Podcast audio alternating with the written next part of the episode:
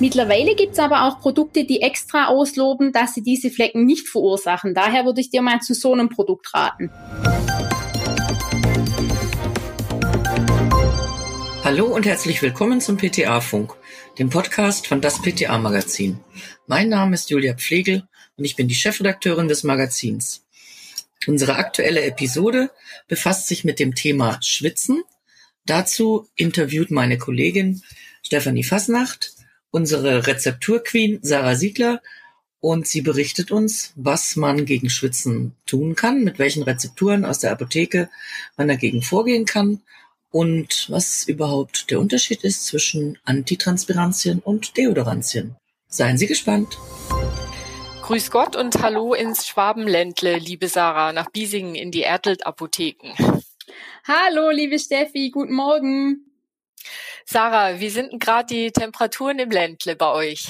Oh, nach vielen endlos gefühlten Regentagen und Sturm haben wir jetzt endlich wieder angenehm freundliches Sonnenwetter. Wie schön. Bei uns hier in Hessen ist es auch total angenehm, 20 Grad. Ich bin aber jetzt doch ein wenig nass geschwitzt. Wir können unseren ZuhörerInnen ja verraten, dass wir ein paar technische Probleme hatten, um jetzt diesen Podcast überhaupt ans Laufen zu bringen. Ja, aber wir haben ja jetzt ganz souverän alles gelöst, sodass wir jetzt dann auch wirklich durchstarten können und ich hoffe, dass nicht deine Fragen mich nun ins Schwitzen bringen. Ja, das werden wir sehen. Sarah, Schwitzen, das ist ja eigentlich ein ganz normaler Vorgang und der dient dazu, den Körper abzukühlen, wenn es heiß ist. Manchmal, wie jetzt gerade, gerät man auch aus Stress ins Schwitzen. Der Schweiß an sich, der da produziert wird, der ist ja erstmal geruchslos durch die Bakterien auf der Haut zersetzt er sich dann aber und dann können doch unter Umständen ziemlich unangenehme Duftnoten entstehen. Oh ja. Und um diese Duftnoten und auch den Schweißfluss zu bekämpfen, benutzen wir ja alle Deos und Antitranspirantien. Kannst aber trotzdem mal kurz den Unterschied erklären zwischen den beiden Produkten. Sehr gerne. Also die Deodorantien, die hemmen unsere Schweißsekretion nicht, sondern ihre Aufgabe ist das allein den Schweißgeruch zum Beispiel durch Parfümöle zu überdecken. Teilweise enthalten sie auch Wirkstoffe, die das Wachstum der von dir beschriebenen Bakterien eindämmen können. Da kommt zum Beispiel der Wirkstoff Triclosan, den wir alle aus der Rezeptur kennen, zum Einsatz. Hingegen die Antitranspirantien hemmen und minimieren unsere Schweißsekretion. Mit dem Wirkstoff meist Aluminiumchlorid werden diese Schweißausführungsgänge verengt und somit kommt es dazu, dass weniger Schweißfluss stattfindet. Wobei ja aber in der Praxis finde ich diese Begriffe Deo, Antitranspirant nicht immer ganz klar getrennt werden, oder? Wenn ich mir die Inhaltsstoffe eines Deos angucke, dann sehe ich da oft auch, dass Aluminiumchlorid drin ist. Absolut. Also vor allen Dingen die Laien vermischen diese Begriffe häufig. Die Inhaltsstoffe und die Wirkungen sind jedoch sehr unterschiedlich. Klar, die einen überdecken nur und die anderen hemmen den Schweißfluss. Das genau. ist natürlich ein wesentlicher Unterschied. Hm. Aluminium an sich hat ja jetzt keinen besonders guten Ruf. Hohe Aluminiumgehalte im Körper, das weiß man inzwischen und es ist wohl auch wissenschaftlich bewiesen, die können das Nervensystem, die Nieren und die Knochen negativ beeinflussen. Wie ist das also mit dem Aluminium in Deos oder Antitranspirantien zu sehen? Kannst du da mal was zu sagen? Ja, also die Deos und Antitransparenzien sind tatsächlich durch diese Aussagen in den Medien auch wirklich ein bisschen in Verruf geraten. Es stimmt schon, dass unser Organismus auch täglich über die Nahrung eine gewisse Menge an Aluminium aufnimmt. Mhm. Und wird es zu viel, dann kann es, wie von dir erwähnt, auch wirklich schädliche Auswirkungen haben. Bei der Aufnahme von Aluminium über die Antitransparenzien hat jedoch das Bundesinstitut für Risikobewertung im letzten Jahr Entwarnung gegeben.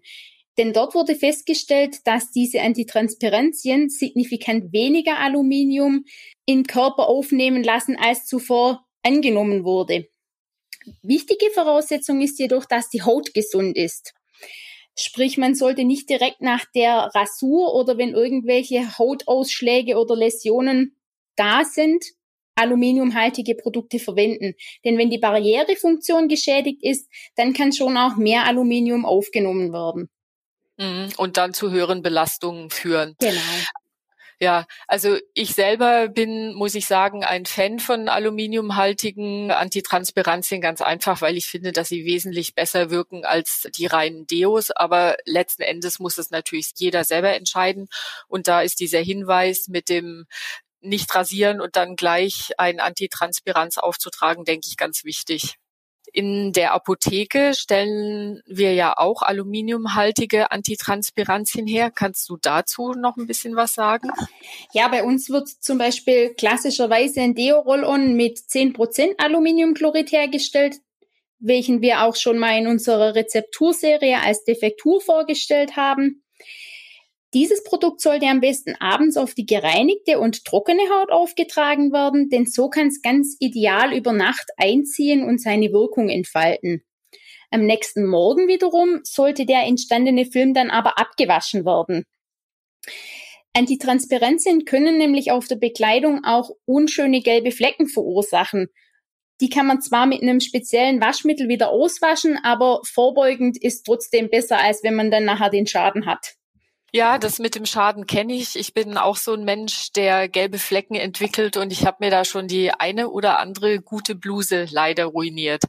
Liegt es jetzt tatsächlich dann daran, dass also an diesem Aluminiumchlorid was drin ist oder sind es die Zusatzstoffe, die oft in Deos oder Antitranspirantien stecken oder ist es einfach der Schweiß an sich, was die, äh, der diese gelben Flecken verursacht. Also manchmal tatsächlich wirklich der Schweiß alleine. Man kennt das auch von Herrenhemden ganz klassisch oben am Kragen entlang, dass der Schweiß mhm. einfach gelbe Flecken verursacht. Aber in den Deo-Sprays, da hast du vollkommen recht, sind auch noch viele andere Bestandteile, oftmals mit Puderanteilen, die dann Rückstände auf der Kleidung verursachen. Und das kann dann wirklich zu unschönen Flecken führen. Mittlerweile gibt's aber auch Produkte, die extra ausloben, dass sie diese Flecken nicht verursachen. Daher würde ich dir mal zu so einem Produkt raten. Ja, das äh, ist tatsächlich etwas besser. Das habe ich schon mal ausprobiert. das stimmt. Menschen, Sarah, die vor allem unter übermäßiger Schweißbildung leiden, die fühlen sich da oft ziemlich stigmatisiert und denen ist es total peinlich. Hast du die Erfahrung im Beratungsgespräch in der Apotheke auch schon gemacht und hast du einen Tipp, wie man am besten mit diesen Leuten umgehen kann? Ja, also gerade übermäßiges Schwitzen ist bei uns schon oft ein Tabuthema. Die Patienten leiden schon stark darunter, weil man hat ständig große nasse Flecken unter den Achseln oder auch im Brustbereich, was dann auch jeder sehen kann, so dass dann wirklich auch die Kunden darunter leiden. Ein Beratungsgespräch kann man mit so einem Kunden auch gerne mal in der Beratungskabine durchführen, denn dafür haben wir schließlich diesen diskreten Raum. Genau, und dann gibt's keine aufgesperrten Ohren der anderen Kunden in der Apotheke. Genau. ja. In der Juli-Ausgabe von das PTA-Magazin stellen wir in der Serie Rezeptur genau so einen Fall vor. Da geht es um eine Frau in den Wechseljahren, die sowieso vor den Wechseljahren schon stark geschwitzt hat, durch die Wechseljahre noch mehr. Durch dieses starke Schwitzen und die ständig feuchte Haut hat sie unter der Brust, wo ja Haut auf Haut liegt, einen Ausschlag entwickelt. Weil ihr das Ganze so peinlich ist, ist sie nicht zum Arzt, beziehungsweise erst verspätet zum Haut Arzt gegangen und der hat ihr dann eine Clioquinol-Schüttelmixtur verordnet. Erklär doch mal kurz, was da das Besondere dran ist. Genau, also hauptsächlich diese verschleppten Infektionen, die dann zusätzlich noch mit anderen Erregern infiziert sind. Ähm, äh, verschleppte Infektion, das war eine Pilzinfektion, ne? Genau, die Pilzinfektion ja. wurde bei ihr mit einem weiteren Erreger infiziert. Und gerade diese Mischinfektionen sind ganz typisch, wenn die Patienten längere Zeit nicht zum Arzt gehen oder auch aus zeitlichen Gründen den Hautarzt als Spezialisten nicht aufsuchen. Und so kommt es eben dann wirklich zu schlimmeren Infektionen, die mit einem Wirkstoff wie Cleoquinol, der klassischerweise gegen Staphylokokken und auch Streptokokken oder eben auch gegen diese Dermatophyten und Hefen sehr gut wirksam eingesetzt werden kann. Mhm. Gerade bei nässenden, juckenden Hautausschlägen eignet sich eine Rezeptur auf Basis dieser Schüttelmixtur, wie du sie schon beschrieben hast, sehr gut. Denn die Komponenten, die da drin enthalten sind, sorgen dafür, dass überschüssige Feuchtigkeit von der Haut aufgesogen wird. Es entsteht auch kein fettender Film, sondern das Gewebe wird entquellt und gleichzeitig wirkt diese Schüttelmixtur kühlend. In unserer Rezeptur haben wir jetzt eine ganz spezielle Form verwendet. Klassisch kennt sie jeder mit Lotio alba aquosa. Diese enthält jedoch Zinkoxid, was mit unserem Wirkstoff Gleoquinol nicht so gut verträglich ist. Da haben wir aus Kompatibilitätsgründen eine Variante mit Titandioxid verwendet, die dann besser mit Glioquinol verträglich ist. Sonst wäre das Ganze nachher unwirksam und hätte nicht geholfen. Sarah, was empfiehlst du den Menschen, die Candida-Mykosen in Intertrigines haben grundsätzlich, also an diesen Stellen, wo Haut auf Haut liegt, wie zum Beispiel in den Leisten, unter dem Arm, in den Beinen, aber auch wie bei der Frau unter der Brust? Also wichtig ist es, dass man diese Hautfalten mit einem sehr milden Reinigungsmittel reinigt und vor allen Dingen, dass man versucht, diese Hautfalten immer trocken zu halten. Und auch wenn man sich geduscht hat, diese ganz vorsichtig abzutupfen und zu trocknen. Auch das Föhnen auf einer schwachen Hitze hat sich hier sehr gut bewährt. Anschließend kann man dann die Behandlung mit einer freiverkäuflichen antimykotischen Creme oder Paste machen. Die Therapiedauer, die kann jedoch bei solchen Präparaten bis zu drei Wochen dauern, was man dem Kunden auch unbedingt dazu sagen sollte, denn wenn frühzeitig abgebrochen wird, dann wird auch diese Pilzinfektion nicht abheilen. Sollte man nach einer Woche noch gar keinen Erfolg sehen, dann empfehle ich auch, dass man wirklich das ärztlich abklären lässt, ob es denn wirklich auch ein Hautpilz ist. Ja, das ist sicher ein guter Tipp. Manche versuchen auch mit Puder diese Hautfalten trocken zu legen. Was hältst du davon? Ja, also Puder wurde früher sehr viel verwendet. Mhm. Mittlerweile ist die Anwendung im Allgemeinen aber obsolet. Vor allen Dingen Puder, die noch den Bestandteil Talkum enthalten, können auch die Wundheilung massiv stören. Leichte Sprays, die wirklich schnell einziehen und auch kühlend auf der Haut wirken, sind in so einem Fall deutlich besser. Also mit Sprays meinst du eher wasserhaltige Zubereitungen, die durch ihren Wassergehalt eben auch genau. so leicht austrocknend wirken. Und darüber hinaus Leute, die viel schwitzen, sei es Frauen in den Wechseljahren oder manchmal sind es ja auch jüngere Leute. Was empfiehlst du noch, um den Schweißfluss einzudämmen? Vielleicht innerlich äh, was zum Einnehmen?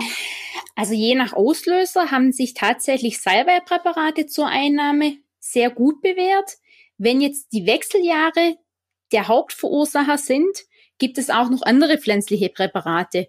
Hier zu nennen wäre zum Beispiel die Traubensilberkerze oder es gibt auch Homöopathika, die sich sehr gut in der Praxis bewährt haben.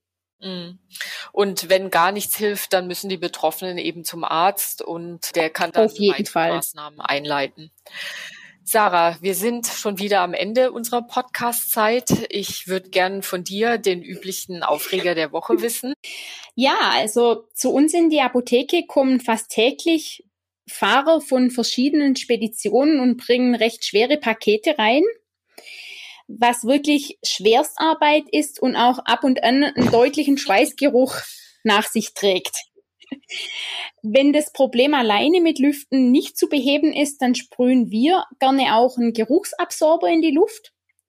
Und vor allen Dingen schenken wir den betreffenden Speditionsfahrern neben der obligatorischen Weinflasche zu Weihnachten dann ab und an auch mal ein gut riechendes, qualitativ hochwertiges Duschgel aus der Apotheke mit. Okay, sehr schön. Ja, in diesem Sinn wünsche ich dir und allen unseren ZuhörerInnen einen nicht zu schweißtreibenden Sommer. Und bist du durchgeschwitzt? Es geht zum Glück noch. Und ich wünsche auch dir einen schönen Tag und genieß die Sonne. Das werde ich tun. In diesem Sinn, bis bald, liebe Sarah. Tschüss. Das war unsere aktuelle Episode vom PTA Funk, dem Podcast von das PTA Magazin. Danke an alle, die uns zugehört haben, uns downgeloadet haben. Danke an alle, die uns liken und abonnieren. Bis dahin und zum nächsten Mal.